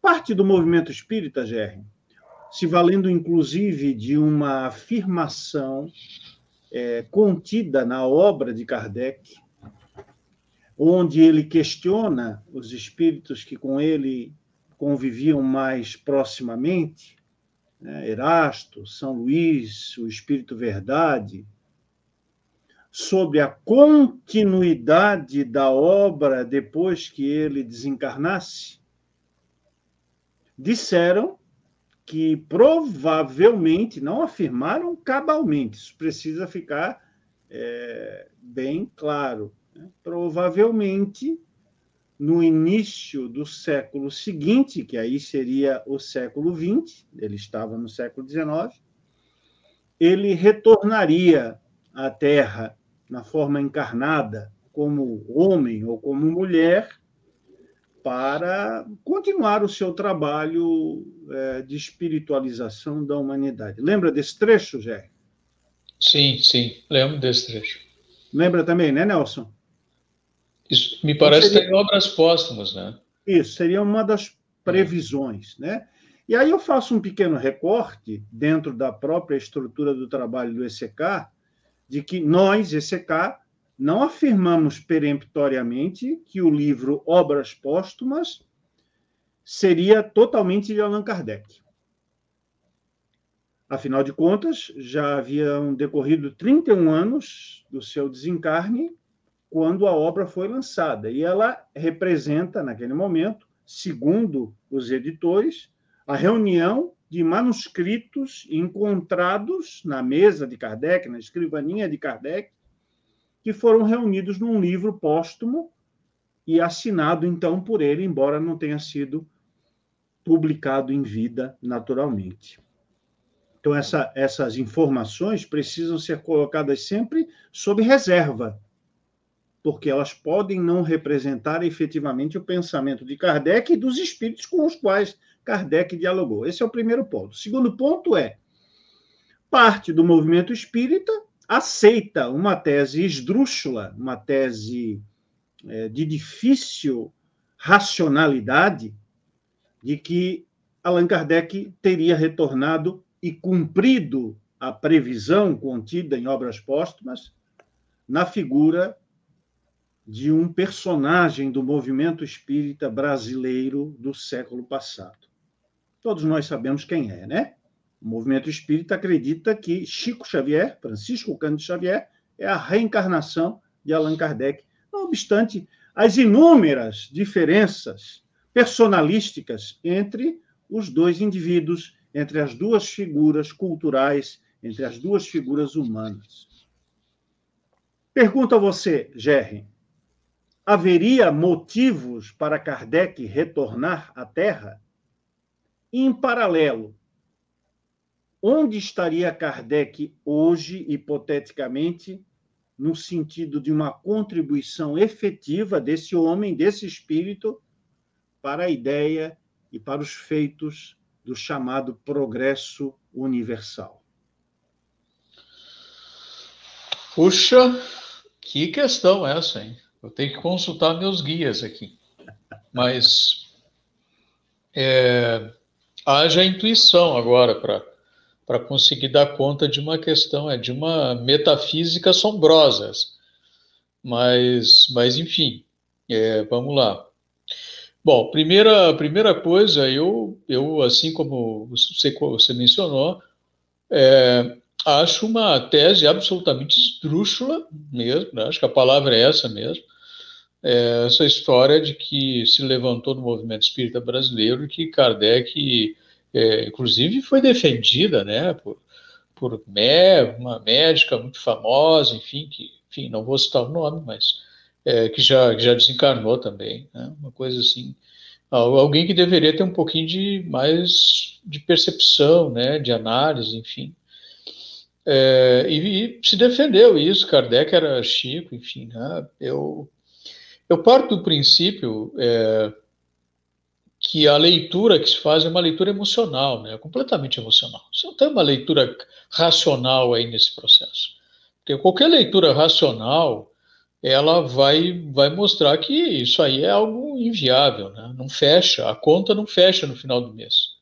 Né? A contabilidade não dá conta disso. É, do ponto de vista psicológico, de, de, de formação cultural, de, de, enfim, né?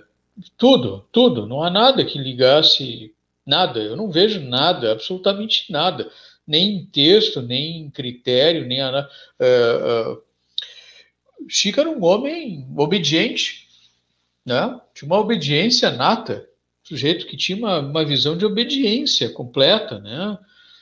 O espírito fala tal coisa, ele faz tal coisa dizer, é, ele era, era, um homem de uma pureza, né? Eu não estou dizendo que, eu não estou colocando esse qualificativo como algo negativo, né? Estou dizendo que ele tinha uma pureza, assim, uma, uma, uma, uma algo que é uma ingenuidade até sobre alguns aspectos, né? O próprio Herculano vai dizer isso na hora do testemunho lá, quando tentam né, tem aquele problema lá da, da, da, da FESP, né, lá em São Paulo, com os, li com os livros do, de Kardec, né, na, na, naquela mudança lá dos livros, que Herculano se levanta. Enfim, é, enfim, acho que não tem nada a ver com, com Chico, isso é uma, é uma coisa completamente louca, assim, da cabeça de alguém que, que quis, eu, e aí eu acho que quem constrói isso não é tão ingênuo assim, tá? Também acho que também não é tão ingênuo assim, porque a, a construção desse imaginário é, ele tenta respaldar uma lógica de autoridade também, de poder, né, de autoridade em cima das obras do Chico. Né? Ou seja, essas obras são complementares, porque é o próprio Kardec que está ali escrevendo e tal. Então, acho que tem uma lógica de poder, né? Que, que tenta dar poder de autoridade, de verdade uh, a essas obras, no sentido de colocá-las uh, como obras efetivamente complementares dentro do contexto doutrinário do Espiritismo. Tá? E aí vamos, vamos entender aí que vai entrar, obviamente, Brasil, coração do mundo, pátria do Evangelho, essas coisas todas que a gente, essas absurdidades, na verdade. Né? É, tudo isso entra dentro do mesmo pacote. Tá?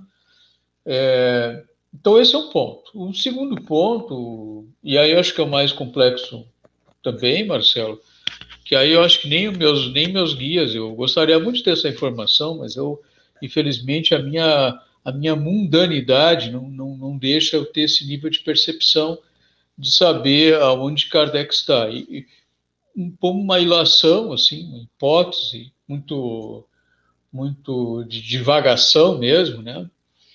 Imagino que Kardec esteja é, dentro de uma, de uma experiência, né? Que talvez em alguns momentos, e aí é, essa mundanidade é por minha conta mesmo, né? Claro que certamente ele não vai ter isso, né? mas talvez que ele olhe para a gente assim e diga assim, puxa, esse movimento espírita, sobretudo naquele lugarzinho lá, naquele, naquela, entre aspas, né, aquela pátria do evangelho lá, que, que ele deve se retorcer, porque ele era francês, né, nós sabemos, enfim. É, aquele pessoal lá, o que está fazendo com isso que eu escrevi? Poxa? Primeiro, eles, eles simplesmente abandonaram, né? Eles simplesmente abandonaram as obras. Não, e, e olha só, eu tinha até separado aqui rapidamente só para mostrar. Tem um texto de Kardec que ele, na revista Espírita, que ele, que ele fala a importância de estudar as obras dele. Né? Uh, que é um texto que é um texto da revista Espírita de fevereiro de 1861, que ele diz que ele diz, é um texto grande, mas ele diz assim: esperamos que não vou ler todo que nos desculpem por citar aqui as nossas próprias obras. E é, e é muito natural, já que para isso foram escritas. Ou seja, elas foram escritas para serem estudadas. Kardec menciona isso, tem um texto longo aqui dele falando sobre isso. E talvez ele esteja num lugar né, que talvez essas preocupações terráqueas nossas aqui já não, não implicam mais né, para ele. Ele já tem uma visão mais, mais ampla e tal é, mais do todo, né, e não da parte. Mas se, se ele se ele se, se ele fosse assim mais humano, mais humano no sentido de mais vinculado à Terra, ele provavelmente estaria preocupado, não preocupado, mas perguntando, talvez até um pouco chateado mesmo. Poxa, dediquei a minha vida a isso, né? Não que ele quisesse receber honras, não é isso mas eu me refiro ao, ao, à importância da obra propriamente dita, né? da informação que está ali, é, que termina sendo, termi, terminou sendo é, é, assim, não, não perdida, né? mas assim, se distanciou da preocupação dos, dos espíritas, né? do estudo sério, né? e mais ainda, é, me parece que se distanciou, assim, deixou a, deixamos a obra de Kardec, deixamos, estou generalizando, claro, deixamos a obra de Kardec presas ao século XIX, o que para mim é um erro grave. Tá? Uh, Kardec tem que ser trazido para dialogar com o século XXI, senão a obra dele perde o sentido. Tá? Então, talvez Kardec esteja um pouco decepcionado É, eu estava até procurando aqui nos meus, nas minhas anotações, na minha colinha, como eu costumo dizer, tem uma pergunta exatamente sobre isso que você acabou de responder, né? É, quando se faz referência a Allan Kardec, a maioria dos espíritas pensam naquele Kardec, o do século XIX, daquele contexto, sem luz elétrica, sem é, máquina de escrever, sem televisor, sem rádio, andando de carruagem ou de cavalo, né?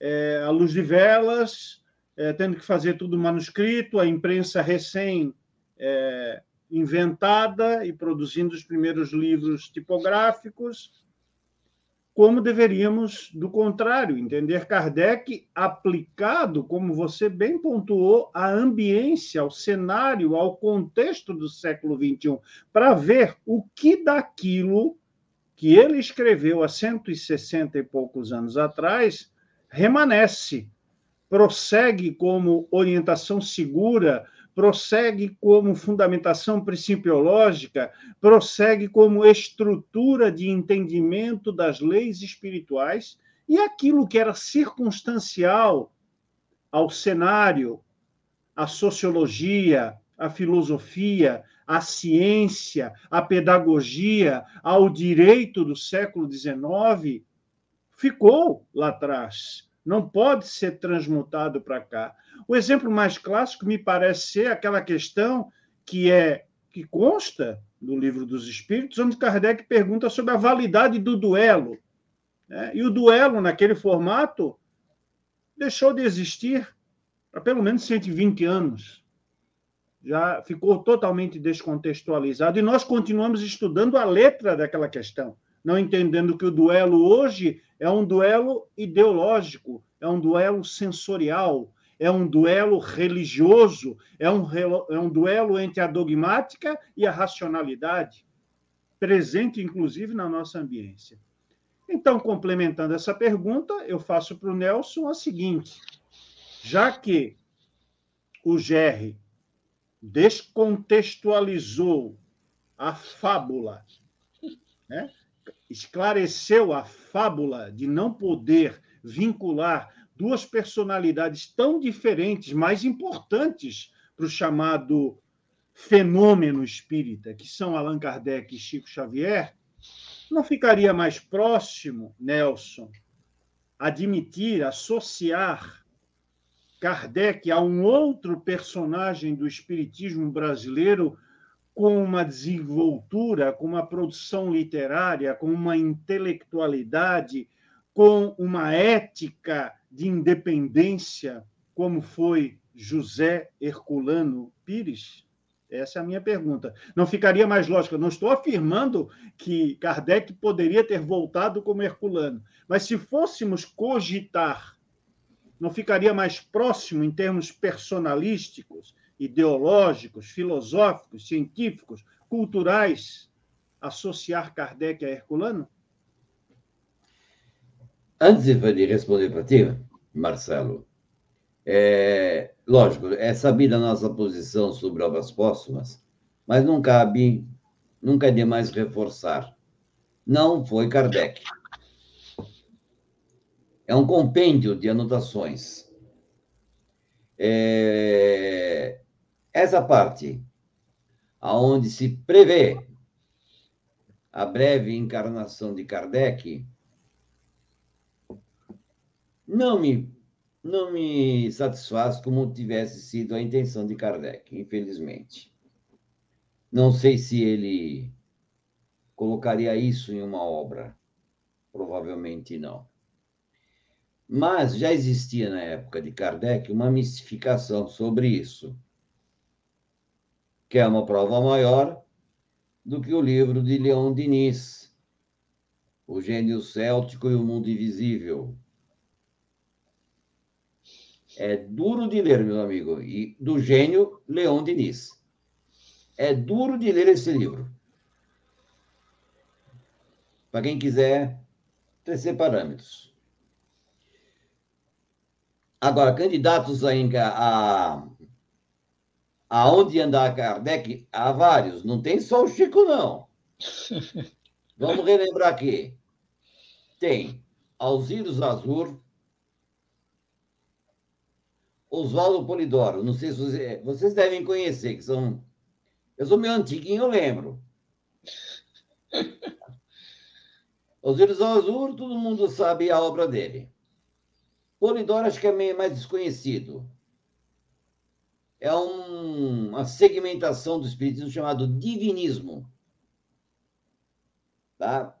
Então, tem mais dois candidatos aí. Tem um terceiro que eu não lembro o nome agora, que é aí do Nordeste, que é até o Paulo Neto falou com ele, falou dele um tempo atrás, acho que é Jean Val alguma coisa, que diz que é o Kardec também, né? Mas a, a tua história é o seguinte. Quando o espírito, Marcelo e Jerry, sabemos que ele não retrograda. Me desculpe, Chico era um médium maravilhoso? Sim. Chico era um homem letrado? Não. Tanto que ele não fazia as revisões da obra dele. Seria impossível, no meu ponto de vista, que Kardec fosse Chico. Até mesmo que Kardec era um cético. Principalmente. E Chico era um místico. Vou me crucificar porque eu falei isso, mas. Chico era místico. Uhum. E como os seguidores também deles, também, muitos deles também o eram. Tanto é que criaram essa fama de santo do Chico até que persiste no movimento espírita. O médium era maravilhoso, o personagem foi criado. Muito bem. Essa essa minha provocação sobre por que não ser herculano é apenas para contextualizar a ideia de que existiria um outro personagem com mais estofo intelectual e moral para assumir caso fôssemos tratar da hipótese de Allan Kardec reencarnar no próprio movimento espírita, no próprio conteúdo espírita, na própria proposta espírita para o mundo. Né? Vamos aqui trazer a informação de que Herculano, mediunicamente, recebeu a informação de que ele seria a reencarnação de um poeta português, de um escritor português chamado Alexandre Herculano, que viveu na Europa, um período parecido com o de Allan Kardec, viveu em Portugal, né? Nasceu e viveu em Portugal. Então, só para cogitar e jogar aquele temperozinho de provocação na ideia de que não precisamos nós provar, demonstrar a reencarnação a partir de materializações ou a partir de envolvimentos é, entre personagens. Né? Há um ditado, né, Jerry, muito popularizado, de que disse que o que é verdadeiro não precisa se mostrar.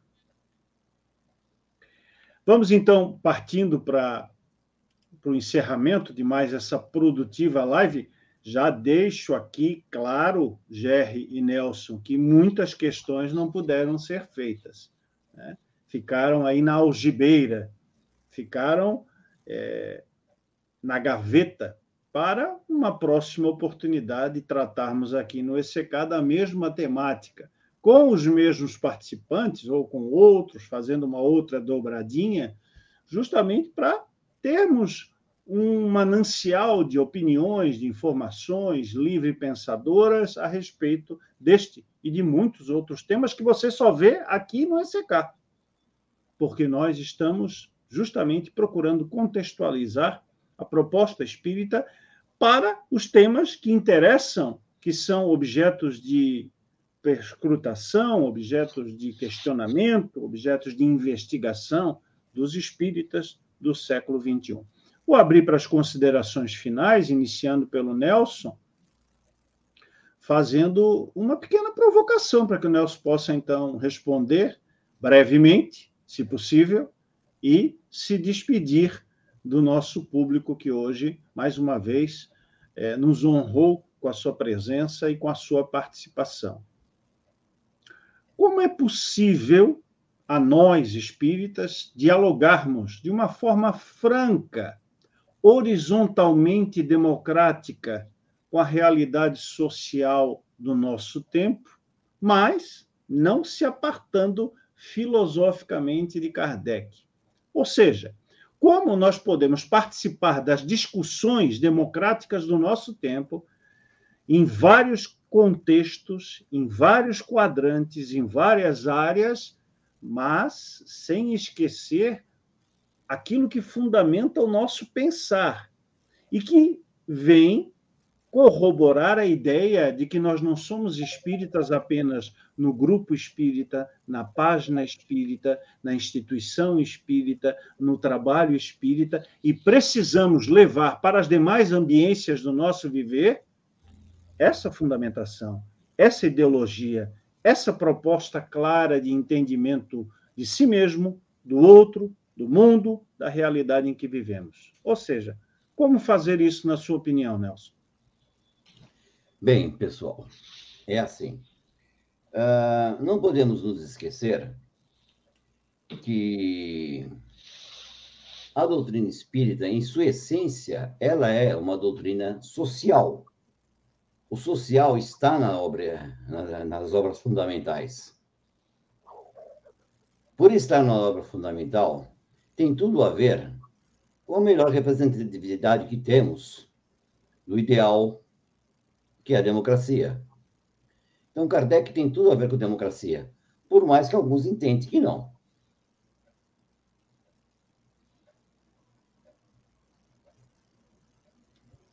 Era isso a resposta, então, Nelson? Sim, e agora me despeço dos amigos, agradeço e vamos nos encontrar oportunamente. Muito bem. Agradecemos também sempre a tua contribuição importante para esses nossos colóquios, para esses nossos essas nossas tertúlias, né, Gerry? Como a gente diz aqui no sul do país, a nossa tertúlia foi animada hoje com a presença sempre bem humorada, bem concentrada do nosso Nelson. Pedi para o Nelson aguardar lá na nossa salinha do chá, para depois nós fazermos o nosso encerramento dessa atividade.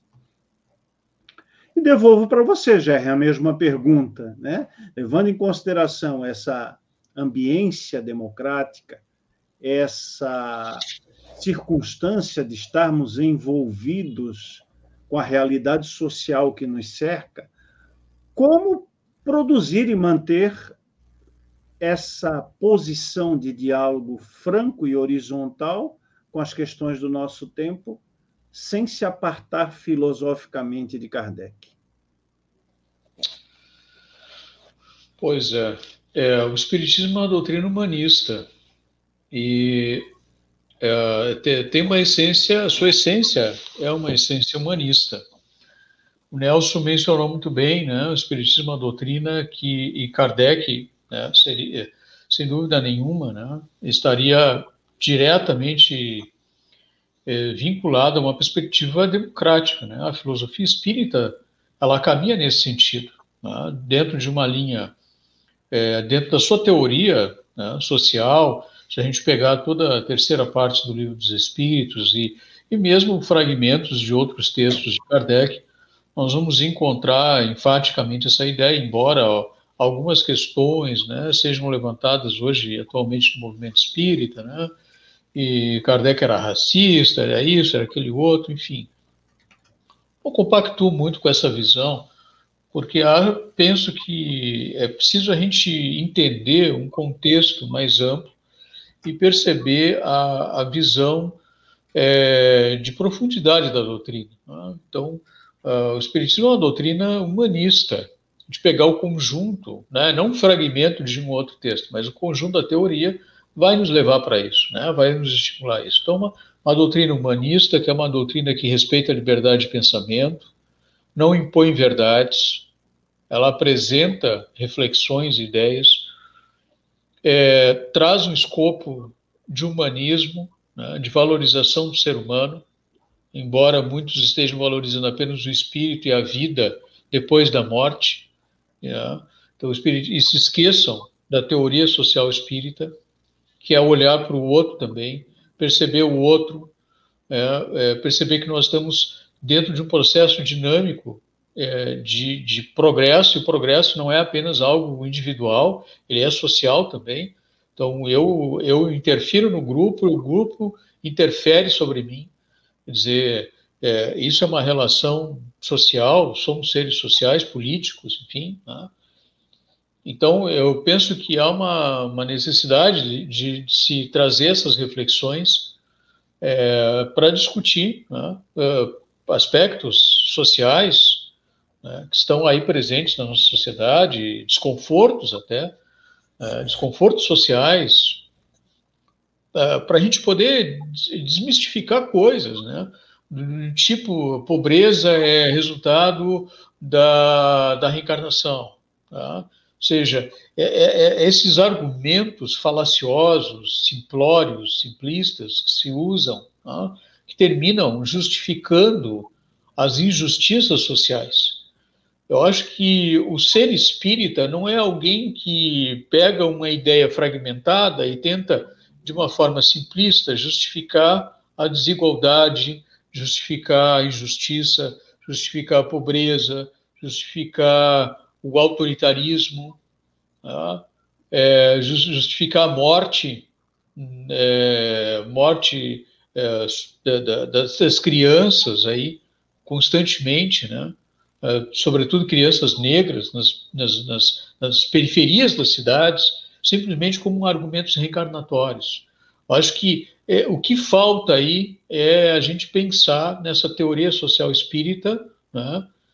É, e trazer isso para a gente, enquanto indivíduo, também, para a gente poder olhar essas questões, né?